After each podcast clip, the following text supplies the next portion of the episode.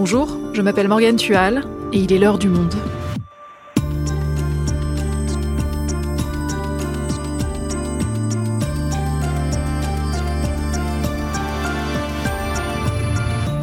Aujourd'hui, agacés, épuisés ou déprimés par l'actualité, ils ont choisi d'arrêter de s'informer. Peut-être que ça vous arrive à vous aussi de vous demander si vous ne feriez pas mieux d'arrêter les infos, de désactiver les notifications liées à l'actu.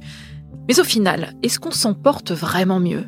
Célia Laborie est journaliste et elle est allée à la rencontre de Français qui ont arrêté de s'informer sur l'actualité pour essayer de comprendre pourquoi, mais aussi ce que cette décision a changé à leur vie. Les épuisés de l'actu, pourquoi ils ont arrêté de s'informer, un épisode de Doralie Mensa, réalisation Thomas Zeng.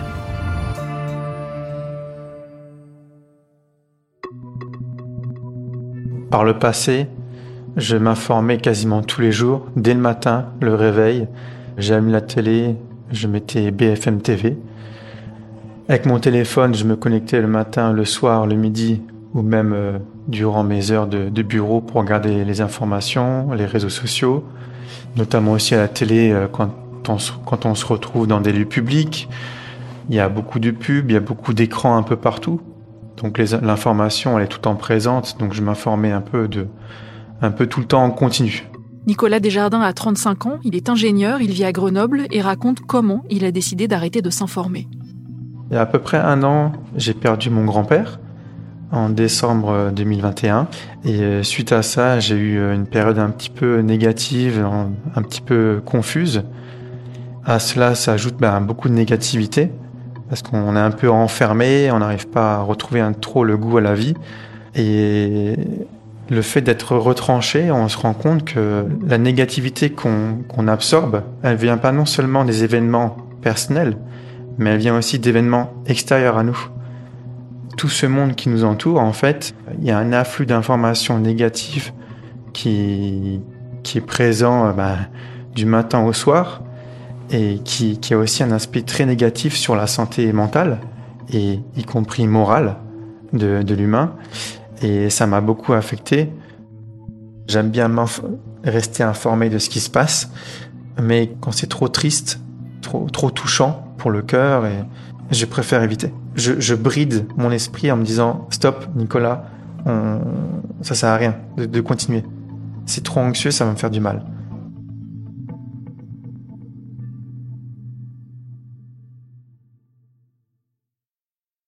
Célia, on vient d'entendre ce témoignage de Nicolas Desjardins qui fait partie des épuisés de l'actu avec qui tu as discuté pour essayer de comprendre ce phénomène. Qu'est-ce qui t'a donné envie de t'intéresser à ce sujet? Au cours de l'été, avec le journal, on a lancé un appel à témoignages sur le site du Monde. La question qu'on posait aux lecteurs, c'était euh, L'état du monde vous angoisse Parlez-nous-en. Et beaucoup de personnes ont fait état d'une fatigue informationnelle. Ils ont raconté qu'une de leurs principales sources d'angoisse, c'était euh, les médias, justement.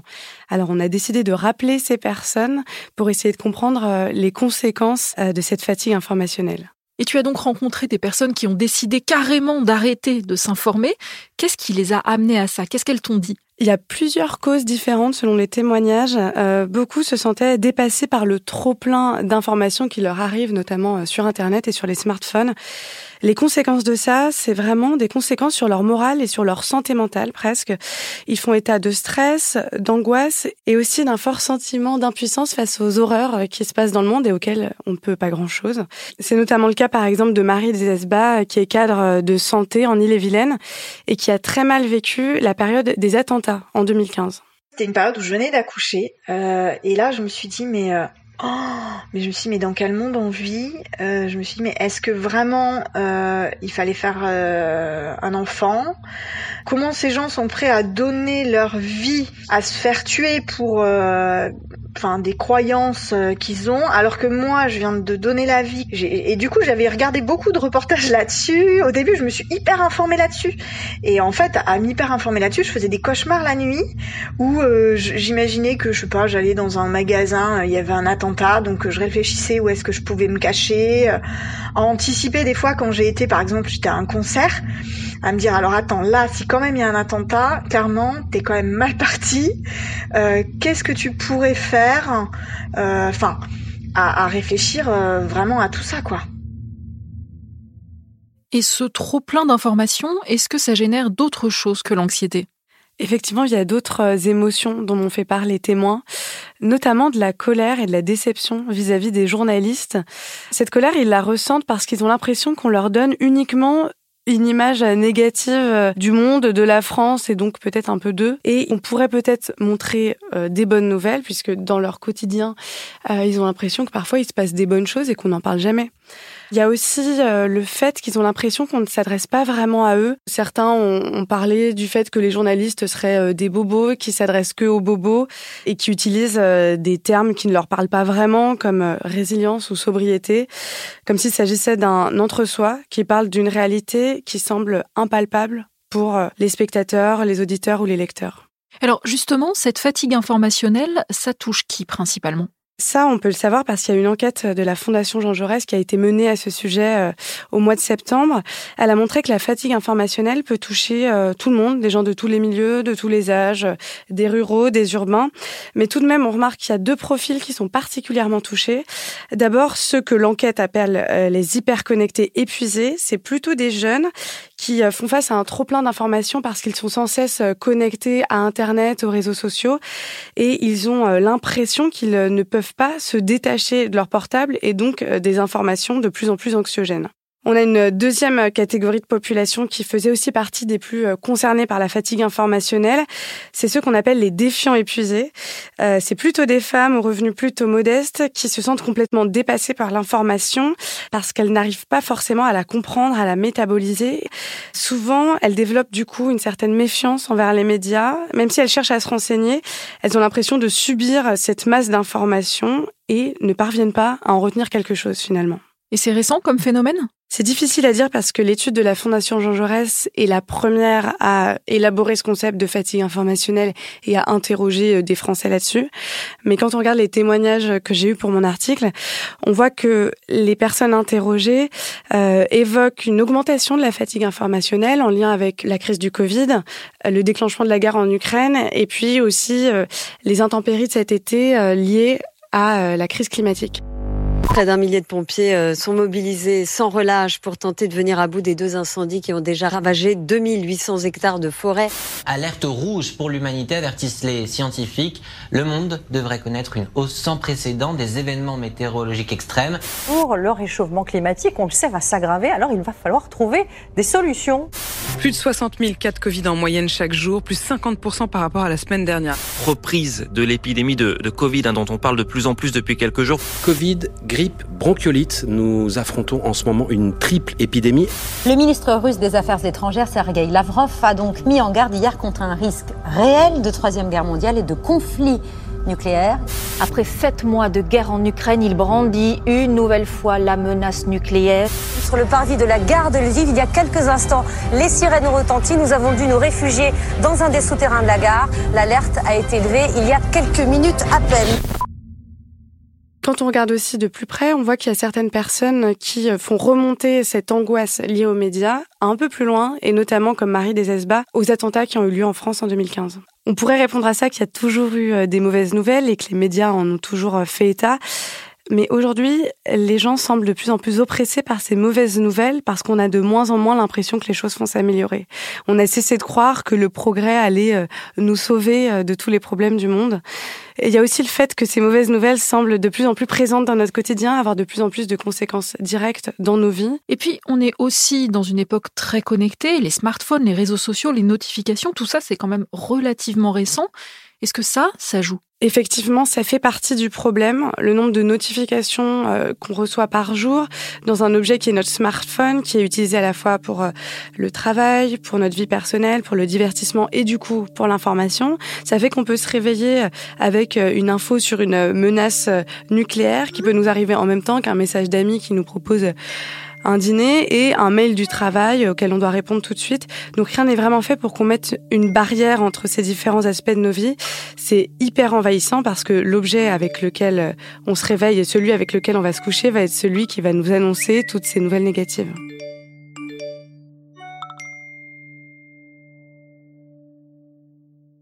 Et donc, certains en arrivent à cesser de s'informer. Qu'est-ce qui déclenche chez eux cette prise de décision? Je pense que c'est le fait que les euh, mauvaises nouvelles ont un aspect direct sur leur morale, voire sur leur santé mentale.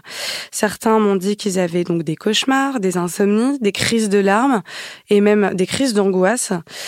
J'avais par exemple des témoignages d'étudiants qui ont grandi dans l'idée qu'il était important de s'informer, notamment pour comprendre euh, au mieux leurs études et se tenir au courant de l'état du monde. Mais quand ils ont 20 ans et qu'ils se retrouvent avec des nouvelles liées à la guerre en Ukraine, à la crise climatique, ils se disent non, c'est plus possible, il vaut mieux que je prenne du recul pour me préserver.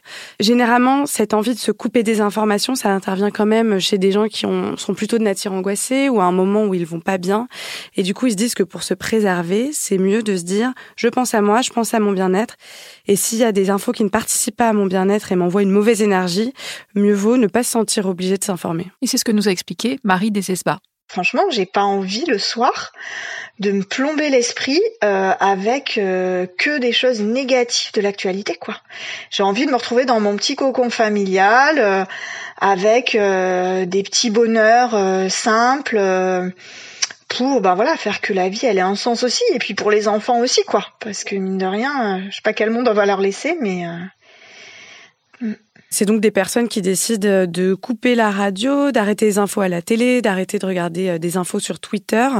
Et à la place, bah, ils vont écouter des radios musicales, regarder des films, des séries pour s'endormir beaucoup plus tranquillement. Et dans ton article, tu évoques une jeune femme qui a arrêté de s'informer à la demande de son médecin. Oui, c'est une jeune fille qui a commencé à faire des crises de larmes compulsives quand elle écoutait les infos après les attentats euh, de 2015 et son médecin lui a carrément euh, demandé de couper les news pour euh, se sentir mieux. C'est aussi une idée qui est souvent mise en avant par les coachs en développement personnel qui poussent à arrêter l'actu euh, pour son bien-être, comme on se mettrait à la méditation ou comme on arrêterait de fumer. C'est comme si c'était devenu euh, une démarche de self-care de se couper euh, des actualités. Mais est-ce que la fatigue informationnelle, c'est quelque chose qui est pris au sérieux par les médecins? Alors aujourd'hui, c'est encore un peu flou parce que c'est un concept qui est nouveau et que c'est difficile d'établir un diagnostic médical. Finalement, c'est assez dur à prouver d'où vient le mal-être. Est-ce que ça vient vraiment euh, de ces angoisses-là ou d'autres problèmes?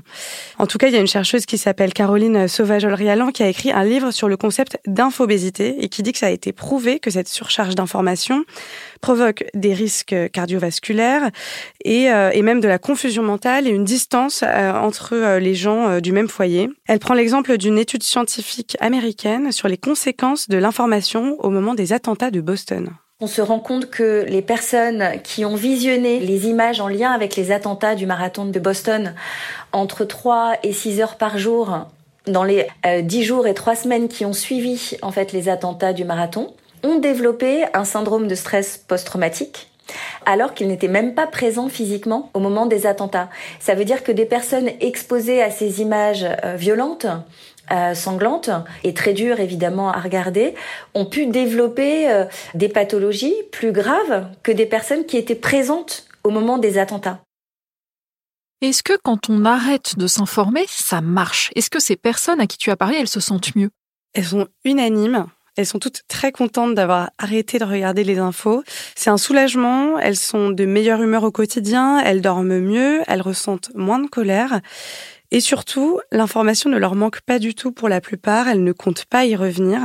D'ailleurs, Marie Desesbas et Nicolas Desjardins, qu'on a déjà entendu dans cet épisode, m'ont dit qu'ils se sentaient beaucoup mieux ces derniers temps. J'ai plus l'impression d'avoir tout ce poids-là que, que je portais quand je regardais les actualités, ou des fois j'étais à moitié aigrie. Enfin, j'avais vraiment l'impression que c'était un poids, quoi. J'ai regardé les informations, euh. Enfin voilà, j'ai plus cette impression-là. J'ai un peu plus une impression de de, légèreté, peut-être. Mais ça fait du bien d'être euh, de, décrocher de, toutes les informations comme ça. On, a un autre point un autre point de vue et c'est là qu'on voit plus la, vie euh, côté positive et qu'on se dit euh, ah oui, la vie elle est quand même chouette. Mais ce n'est pas un peu compliqué socialement de se couper de l'actu? Alors c'est une des choses qui m'a le plus étonnée. Pas du tout. Euh, les témoins qui ont coupé l'actu ne se sentent pas gênés de ne pas savoir ce qui se passe dans le monde, même dans des euh, milieux où des gens suivent plutôt l'actualité. Finalement, ils disent que les informations importantes, ils les obtiendront en discutant à la machine à café avec leurs collègues ou quand ils verront leur famille. Je me souviens de l'exemple de Nicolas Dujardin qu'on a entendu juste avant, qui disait qu'il était parti euh, en rando euh, pendant dix jours sans accès à Internet et que euh, il avait appris en rentrant que la reine d'Angleterre était morte. Il disait que c'était important de le savoir parce que ça faisait partie de l'histoire, mais que c'était absolument pas nécessaire que le jour même il ait toutes les actualités sur le protocole des obsèques de la reine. Finalement, c'était pas nécessaire de le savoir à la minute où c'était arrivé. C'est comme s'ils se rendaient compte qu'ils étaient euh, tombés dans une illusion euh, selon laquelle on doit savoir à la minute tout ce qui se passe, alors que quand on sort de cette injonction, euh, finalement, on vit beaucoup mieux. C'est vrai que l'actualité est anxiogène, mais s'informer, ça sert aussi à comprendre le monde dans lequel on évolue et éventuellement à le faire changer. Ça sert notamment à faire des choix, comme voter, par exemple. Qu'est-ce qu'ils répondent à ça? Je me rappelle d'une femme euh, qui avait un profil euh, très écolo et très engagé, qui après les feux euh, de cet été en Gironde avait décidé d'arrêter de s'informer parce que ça l'angoissait trop. Et elle n'avait pas spécialement suivi la présidentielle auparavant parce que pour elle, l'écologie c'est une priorité et que de toute façon, elle va voter pour le candidat Europe Écologie Les Verts, quel que soit son programme. Donc elle, c'était pas un problème. Elle savait déjà entre guillemets que la planète allait mal et c'était pas la peine de savoir tous les détails de cette catastrophe. Finalement, en général, euh, la fatigue informationnelle se double souvent d'une fatigue démocratique et d'un désintérêt pour le débat public. Donc euh, ça ne leur manque pas spécialement de pas suivre les débats et souvent ils ne se sentent pas en mesure de comprendre puisqu'ils n'ont pas suivi l'actualité. Bon, évidemment, tout ce qu'on dit là, bah, ça questionne notre travail à nous, les journalistes, notre responsabilité dans tout ça. Qu'est-ce qu'on peut faire de ce constat? Ce qui est d'abord notable, c'est que beaucoup de journalistes, quand je faisais cette enquête, m'ont dit que eux aussi étaient touchés par cette fatigue euh, informationnelle. Je me rappelle d'une chronique euh, écrite par une journaliste américaine euh, cet été parue dans le Washington Post. Elle disait qu'elle suivait plus les news depuis des années parce que ça la déprimait trop, que ça la faisait se sentir trop impuissante. Et ça fait un peu penser au cadre de la tech dans la Silicon Valley qui bannissent les écrans chez eux. ça nous interroge sur le fait qu'il faudrait peut-être qu'on produise une information qu'on a nous-mêmes envie de consommer. D'ailleurs, c'est ce que dit David Medioni, journaliste et directeur de l'Observatoire de la Fondation Jean Jaurès, à l'origine de l'étude dont on a parlé tout à l'heure sur la fatigue informationnelle. Depuis qu'on a publié l'enquête, il y a plein de journalistes, moi, avec qui j'ai échangé, qui me disent euh, mais oui, mais c'est exactement ça. Et même nous, journalistes, alors que c'est notre métier, on sait même plus parfois euh, hiérarchiser, trier. On a du mal, on est de plus en plus euh, sollicité. Et donc c'est clair que euh, globalement, l'accueil qui a été fait même à cette étude démontre que de nombreux journalistes, quel que soit le média, quel que soit le support, finalement ont aussi reçu cette étude comme une forme de miroir tendu à, à leurs propres problématiques à eux et en même temps à leurs propres pratiques. Alors est-ce que les médias agissent? Oui, les médias essayent de trouver des solutions depuis euh, assez longtemps d'ailleurs, notamment avec euh, le journalisme de solutions qui est une façon différente de présenter l'actu qui a émergé aux États-Unis dans les années 90. Le principe, c'est qu'on euh, continue à évoquer les problèmes, mais qu'on évoque aussi euh, en fin d'article une ou plusieurs solutions qui pourraient aider à y répondre. Et d'ailleurs, euh, quand on demande à ceux qui sont les fatigués de l'information, ils disent souvent que leurs attentes, c'est d'avoir des nouvelles plus positives dans les médias ou au moins des solutions. Donc le journalisme de solutions, c'est vraiment une réponse à ce problème-là. En France, on a par exemple le Libé des solutions qui euh, applique donc euh, le journalisme de solutions et puis Le Monde qui a lancé une newsletter qui s'appelle le Feel Good et qui répertorie euh, chaque semaine les bonnes nouvelles qui ont été publiées dans le journal. Et ça marche, c'est ce que nous a expliqué Françoise Tovo qu'on est passé voir à quelques bureaux des nôtres. Elle est chargée du développement des relations abonnées mais aussi de cette newsletter. Elle est née, euh, cette newsletter, un soir du mois d'octobre 2020 où euh, on avait euh, eu une accumulation de mauvaises nouvelles Enfin, l'actualité était absolument déprimante. On dit, mais si ça continue comme ça, on va tous mourir de désespoir. Non seulement les lecteurs, et nous-mêmes, on va devenir fous de tristesse. Donc, on s'est dit, comme il faut aussi qu'on raconte ce qui va bien, on a décidé de lancer cette newsletter. Et on a très très vite euh, trouvé notre public. On avait plus de 70 000 personnes qui étaient inscrites à la, newsletter. Et puis, en février de cette année, le petit groupe qui faisait cette newsletter avec d'autres projets. Et on s'est dit, quotidien, on n'y arrive pas. Donc on va l'arrêter. Et là, on a reçu une avalanche de commentaires de gens qui nous disaient mais non, mais n'arrêtez pas, vous ne pouvez pas nous laisser tomber comme ça. Célia, pour clore cet épisode, j'aimerais te demander si toi, en tant que journaliste, tout ça, ça t'a amené à réfléchir à tes propres pratiques. Oui, ça m'a pas mal interrogée, euh, notamment parce que un des témoins, à la fin d'une interview, m'a demandé si moi-même, je m'étais déjà interrogée sur euh, les émotions que suscitent euh, mes articles chez les lecteurs. Et la réponse, c'est que je m'étais pas vraiment posé la question en ces termes-là dans ma carrière de journaliste. C'est une question d'autant plus intéressante que moi-même, je me sens souvent assez déprimée après avoir fini d'écrire un article parce que je parle souvent de sujets tristes. je pense que c'est un paradoxe auquel il faut qu'on continue de réfléchir en tant que journaliste on n'a pas envie d'occulter euh, la réalité, les difficultés, les problèmes euh, qui se posent dans notre société. Et en même temps, on a envie euh, que nos lecteurs continuent à nous lire et qu'ils soient pas complètement déprimés dès qu'ils ouvrent un journal. Donc, je pense qu'on doit continuer à s'interroger sur, sur la façon dont on peut les accompagner au mieux, se mettre à leur place et les aider à, à mieux comprendre la société dans laquelle ils vivent. Merci Célia. Merci Morgane.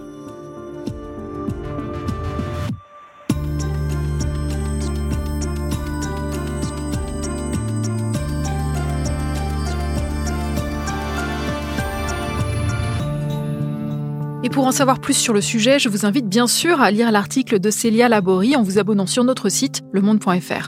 Et je vous encourage aussi à vous abonner à la newsletter Feel Good du Monde publiée chaque semaine. C'est la fin de l'heure du monde, le podcast quotidien d'actualité proposé par le journal Le Monde et Spotify.